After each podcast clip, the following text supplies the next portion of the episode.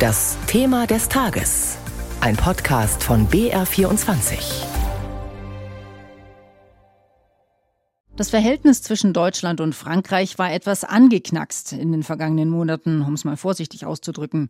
In diesen Tagen bemüht man sich jetzt um eine neue Harmonie. Die ganze Woche über waren täglich deutsche Spitzenpolitiker in Paris. Und zum Abschluss kommt heute die französische Premierministerin Born nach Berlin.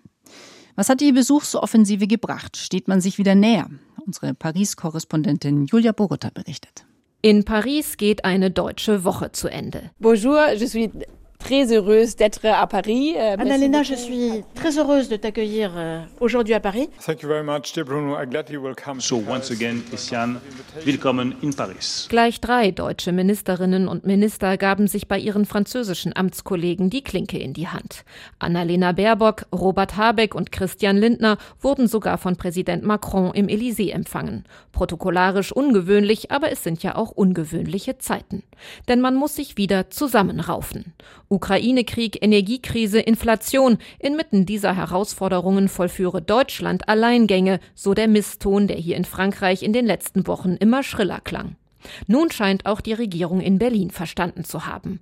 Der deutsch-französische Motor läuft nur rund, wenn man ihn ölt. Es gibt keine Scherben, die man in diesen Momenten zusammenkehren muss, versicherte die deutsche Außenministerin am Montag in Paris. Und ihre Amtskollegin Catherine Colonna sagte, yep. Es bedarf keiner deutsch-französischen Offensive. Es bedarf gründlicher Arbeit, Freundschaft, häufiger Kontakte. Darum kümmern wir uns permanent, seit 60 Jahren. Die Arbeit besteht darin, dass wir unsere Positionen aufeinander abstimmen. Das scheint beim deutsch-französischen Kampfjet-Projekt FCAS endlich geklappt zu haben. Noch in diesem Jahr sollen die Verträge für den nächsten Entwicklungsschritt unterzeichnet werden. Beim Umgang mit dem mächtigen Verbündeten USA allerdings bleibt eine gemeinsame Linie noch verschwommen. Zwar erklärte Bruno Le Maire bei einer Pressekonferenz mit seinem Amtskollegen Robert Habeck am Dienstag, wir wollen eine gemeinsame deutsch-französische Antwort auf den amerikanischen Inflation Reduction Act. Ich betone noch einmal meine Sorge Sorge über die Folgen, die diese amerikanische Maßnahme gegen die Inflation auf die deutsche, französische oder europäische Wirtschaft haben könnte. Doch wie könnte diese Antwort aussehen? Beim deutschen Finanzminister Christian Lindner klang sie gestern Abend so. Wir brauchen mehr Public-Private Partnership. Wir könnten zum Beispiel durch eine Kapitalmarktunion kleinen und mittleren Unternehmen den Zugang zu Finanzmitteln erleichtern. Frankreichs Wirtschafts- und Finanzminister Bruno Le Maire hingegen plädiert unumwunden für eine Präferenz européenne. Wir müssen unsere industriellen Interessen verteidigen. Wir dürfen uns nicht scheuen, Maßnahmen zu ergreifen, die es uns erlauben, europäische Produkte europäischer Hersteller und Produktionsstätten auf europäischem Boden besser zu verteidigen. Im globalen Wettbewerb darf Europa nicht der letzte Mohikaner sein. Über diesen letzten Punkt zumindest scheint man sich in Paris und Berlin einig zu sein. Wie sieht's aus mit dem deutsch-französischen Verhältnis? Das vertiefen wir jetzt mit Barbara Kostolnik, unserer Berlin-Korrespondentin, die aber auch lange für uns aus Paris berichtet hat und deshalb beide Seiten gut kennt. Guten Morgen. Guten Morgen aus Berlin. Als Motor für Europa wird die deutsch-französische Freundschaft ja oft bezeichnet, haben wir auch gerade wieder gehört. Und in letzter Zeit hat er ganz schön gestottert. Läuft er jetzt, wenn wir mal im Bild bleiben wollen? Ja, das kommt drauf an, wen man fragt. Wenn man sich mit dem Bundeskanzler unterhält, habe ich gerade gemacht, wir sind ja auch gemeinsam nach Paris gefahren, dann läuft das wie eh und je, weil muss ja und außerdem wird das alles viel, viel zu hoch gekocht, diese Differenzen. Also da will man nicht unbedingt, dass der Eindruck entsteht, dass dieser so viel beschworene Motor mit Scholz jetzt ins Stottern geraten ist. Vor allem nach Mercosi und Macron und diesen ganzen Merkel-Love-Stories, die ja aber eigentlich, wenn man ehrlich ist, auch immer nicht das Gelbe vom Ei waren. Am Anfang jedenfalls hat es da auch immer echt geruckelt. Aber es ist schon was anderes anderes, weil Olaf Scholz hat einfach seinen ganz eigenen Kopf und der will sich nicht so einfach von dem wolkigen Pathos dieses französischen Präsidenten einlullen lassen. Und äh, mir hat mal jemand aus der Regierung gesagt, äh, da prallen einfach zwei Alpha-Männer aufeinander und das merkt man. Mhm.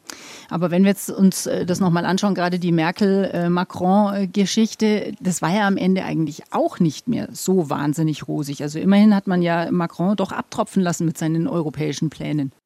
Ja, das stimmt, aber es war nicht mehr so nach vorne gerichtet. Also Merkel hatte einfach in den letzten Monaten ja, vielleicht auch letzten, naja, eher letzten Monaten, das Macron einfach laufen lassen. Also das war dann nicht mehr so, äh, wer ist jetzt eigentlich der in Europa die Zügel in die Hand nimmt und wer ist eigentlich derjenige, der nach vorne geht. Also das ist mit Scholz anders, weil Scholz einfach seine eigenen Pläne hat und Scholz der Meinung ist, ähm, Deutschland muss eine Führungsrolle übernehmen. Und das hat ja eigentlich bisher immer Frankreich zumindest auch so gesehen. Also das ist so ein bisschen Rivalität zwischen den beiden. Es ist äh, auch interessant zu sehen, dass Macron jetzt das auch breiter streut. Na, er hat ja sowohl äh, Baerbock als auch Habeck als auch Lindner getroffen, was wirklich sehr ungewöhnlich ist, dass ein Präsident, der einfach viel höher äh, angesiedelt ist als die Minister, deutsche Minister empfängt. Also ich habe schon den Eindruck, man versucht da um Scholz herum so eine Art, ja, also das Ganze breiter zu streuen von Macron aus. Mhm. Schauen wir mal vom Atmosphärischen weg aufs Inhaltliche. Die Energiepolitik ist ja einer der größten Knackpunkte zwischen Berlin und Paris. Wo hakt es denn da genau? Ja, also vor allem dieser staatliche Gaspreisdeckel, äh, den Frankreich und andere europäische Länder ja unbedingt auf europäischer Ebene einziehen wollen und den Deutschland ja in dieser Form verhindern will, weil man in Berlin denkt, das bringt nichts außer hohen Preisen. Da hakt es auf jeden Fall. Dann im Pipeline-Geschäft hat sich Paris jetzt mit äh, Madrid und Lissabon zusammengetan und eine Pipeline durchs Mittelmeer von Barcelona nach Marseille durchgesetzt. Da wollte Deutschland diese Pipeline für LNG-Gas durch Frankreich, die Pyrenäen leiten. Aber das hat Macron unter anderem mit Naturschutz und Anwohner Bedenken verhindert, was ziemlich lachhaft ist, wenn man weiß, wie in Frankreich einfach Häuser und Straßen weggebaggert werden, wenn eine TGW-Strecke gebaut werden muss. Also das habe ich tatsächlich für einen relativ einfachen Vorwand gehalten. Und dann ist natürlich noch die Atomstromsache. Da ist äh, vor allem der grüne Wirtschaftsminister Robert Habeck nicht besonders erfreut, dass Deutschland nach Frankreich Strom liefern muss, weil die AKWs in Frankreich einfach morsch und außer Betrieb sind. Also vor allem auf diesem Energiebereich, da knattert's und blitzt's tatsächlich. Hm. Jetzt haben wir ganz viel darüber gesprochen, was nicht so so gut läuft zwischen Frankreich und Deutschland. Gibt es auch Positives zu berichten? Also ich bin mir nicht so ganz sicher von deutscher Seite. Weht einfach jetzt ein anderer Wind.